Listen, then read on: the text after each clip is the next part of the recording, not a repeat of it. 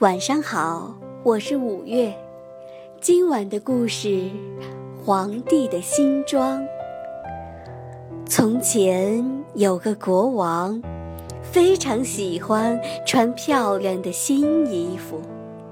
他为了穿新衣服，多少银子都肯花。一天，来了两个自称是全世界最伟大的裁缝。他们说自己能缝制出最特别的衣裳，这样的新衣只有聪明的人才能看见。国王想，这肯定是一件很特别的衣服。于是，国王给了这两个人很高的报酬，请他们做新衣。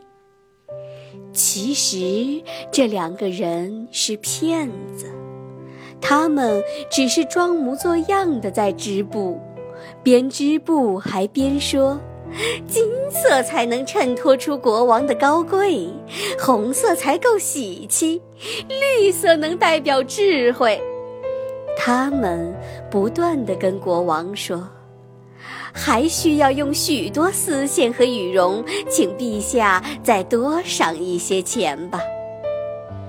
国王为了得到新衣，又给了两个骗子不少钱。一个多月过去了，国王心想，新衣也该做好了吧，就派大臣去裁缝那里看看。大臣一到裁缝家，却看见织布机上什么也没有。这两个骗子还吹嘘地说：“大人，这块布很高雅吧？您瞧，这是最奇特的织法，我敢打赌您从来也没见过。”大臣害怕自己是愚蠢的人，连忙赞美说。哦，真是再漂亮不过了。国王知道后，迫不及待地想穿新衣。他向大臣说：“我要举办一个盛大的游行典礼，展示我的新衣。”在游行大典的前一天晚上，这两个骗子连忙赶制新衣。他们又裁又剪，还不断的赞美新衣的高贵，最后终于完成了。游行当天，裁缝带着新衣来到王宫，国王一看什么都没有，正想发怒时，大臣们为了表现自己的聪明。